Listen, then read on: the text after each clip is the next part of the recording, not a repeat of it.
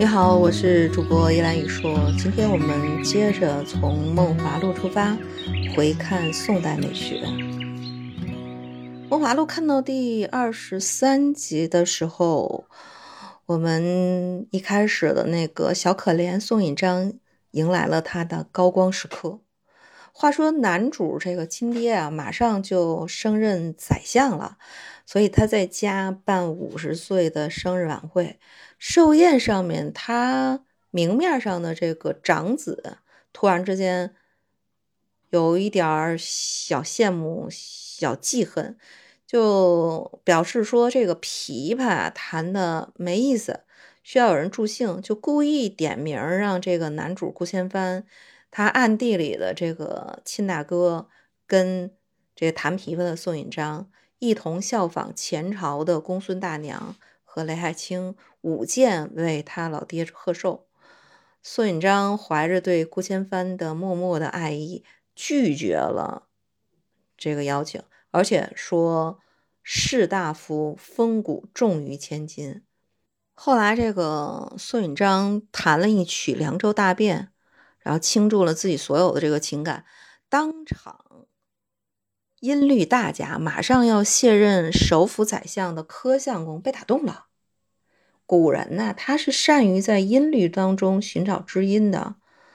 白居易当年也是在《琵琶女》的演奏里边，就想起了自己的经历，最后青山尽失。苏引章弹这个《凉州大变》的时候，镜头也是不断的在回放他之前被周舍搞得狼狈不堪的遭遇。铿锵激昂的那个旋律里边，既是对他往事种种的痛诉，也是他在剑戟。这样的一个位置里边保有的最后一丝的这个傲骨，所以在他这样的一个琵琶声里边，音律大家柯相公也回想起了自己的官场往事，所以最终被打动了。他是没想到说这个琵琶声里边能弹出这样的一个气概，所以他破例的为琵琶女亲笔题字。而且忠告，就是在座的这些成功啊，要谨记“风骨”二字。其实这话是对那男主的父亲，这个萧青岩一种讽刺和挖苦。你一个小小的贱籍的这个琵琶女都能保有风骨，何况是你为官者呢？当然，讲究服化道啊，对应历史原型的这个《梦华录》电视剧里边。我觉得他用这个 MIDI 音源来制作这个凉州，确实有点可惜了。我看网上有人用琵琶和大鼓合奏的效果，还是非常还原本来的意境的。而且啊，我相信在这个宴会上，这个时间不太会尝试去演奏《凉州大变》，最多也就是一曲短的《凉州》。我们现在讲叫《凉州大变》，这好像大变感觉不是特别文雅。其实人家的大变是一变两变的变，大变是唐宋大曲的用语，是指完整的演奏整个的一个曲目叫大变。我们现在理解那大便，在宋朝用的词很文雅的，叫雪藏或雪隐。哎呀，古代的词儿就是雅呀。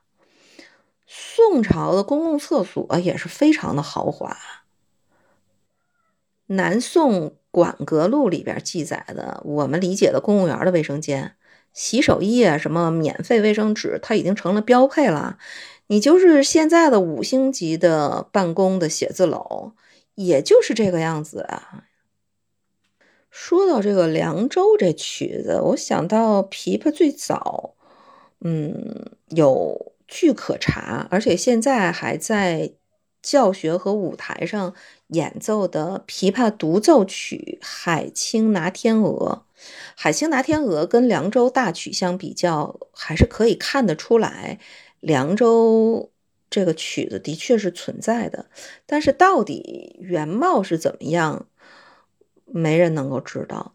但是，嗯，《梦华录》这里边的。配的这个琵琶的声音更接近于现代琵琶的音区和音色。有人很多人说是男音琵琶，我觉得真正你想听真正的琵琶曲，推荐你们去 B 站去找已故中央音乐学院教授林石成先生演奏的《海清拿天鹅》，真的是好啊。其实士大夫啊。应该是宋朝经过科举制度诞生的一个新的这样的一个阶层，而且在那个时代是提倡儒学复兴的这样的一个环境。你像剧情里边演的这个后党与清流，算是两派人物。所谓的这个朝廷里边的两派，清流党崇尚的是儒学。他们会认为，就是这个官家迷恋道家无脑的奉承，像欧阳旭那种有缺风骨，不是君子所为。不信你看那个欧阳旭殿前去迎合这个官家，说自己喜欢黄老之道的时候，那旁边那榜眼状元郎，那不屑一顾的小眼神，看见了吗？因此也不难理解，为什么欧阳旭面圣之后，高家立刻不要这女婿。凡清要之臣必重风骨，凡谄媚之人必遭唾弃，这是清流共同的一个价值观。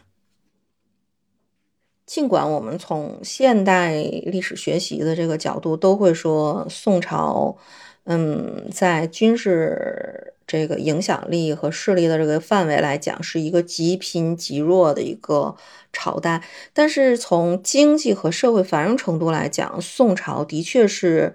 中国历史上最具有人文精神、最有教养、最有思想的朝代之一。当时燕文修武，主要就是需要了一个非常庞大的文官的这个体系，所以通过这个科举制度，一大批寒门学子走到了士大夫的这个阶层，逐步占据了当年的。豪门士阀留下来的那些真空的地带，你像我们知道的这个范仲淹，年轻的时候在寺院里边读书，带去的米都不够煮米饭呢，只能煮粥，而且这个粥凝固了之后要切成几块分几顿吃。欧阳修大家吧，家里没钱买纸笔，他妈教他写字儿是用芦苇杆在地上沙地上画画的。而这些人不仅后来成长为一流的学者，也是出色的政治家。所以后世统计，北宋年间科举出身的官员占了总官员的百分之四十，寒门学子啊，在唐代这个比例只有百分之十五。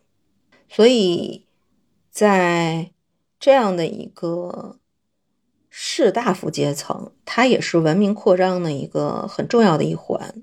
在朝为官的毕竟是少数，更多的是受儒家学说熏陶的这些读书人，它渗透到民间，然后通过家规、家礼、族规、相约等等等等的规定，甚至通过祭祀和这种戏文，嗯，把这些思想、知识、信仰迅速的去传播。宋朝对比其他朝代，应该是更接近于。用儒家治世的理想的王国，而在这个过程当中，他们士大夫这个阶层就重新挖掘了儒家思想里边蕴含的这种人文精神、理性精神，而在这个过程当中，他也融入了佛教和道教的教义，使这个儒学的这个理论更加平易近人，也因此更加真正的深入到日常的老百姓的生活。应该说啊，这个士的传统，嗯，应该是从先秦开始传下来的。它一直就担负着传统中国社会良心的一种角色。但是为什么一直到宋朝才出现这样的一个士大夫风骨的黄金时期？因为宋朝。建立之初，门阀士族把控的这个权力的时代就结束了，取而代之的就是新兴的这个士大夫阶层。他们是把以天下为己任作为一种普遍的自觉的这样的一个意识。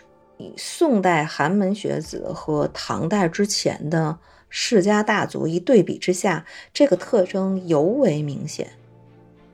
就他们当时的价值取向主导的应该是承担天下之事，就是范仲淹讲的“先天下之忧而忧，后天下之乐而乐”。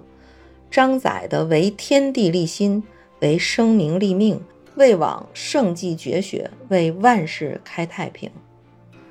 这实际上是一代士大夫的历史责任感，也是他们共同的这样的一个追求。从今天看啊，士大夫的这个阶层做一个概念或者称呼已经成为历史了。今天没有士大夫，只有知识分子。所谓的知识分子又分为广义、狭义。广义的知识分子指的是那种有较高的学历，嗯，从事脑力劳动的这样的一个人。狭义的是指有社会的良知的知识分子。这些呢，其实只有狭义的这个知识分子。才与士大夫的这个风骨是相关的，因为现在广义的知识分子，尤其是受过高等教育的，其实未必都读书啊。教科书当然是要读的，但是那个叫学习上课，不叫读书。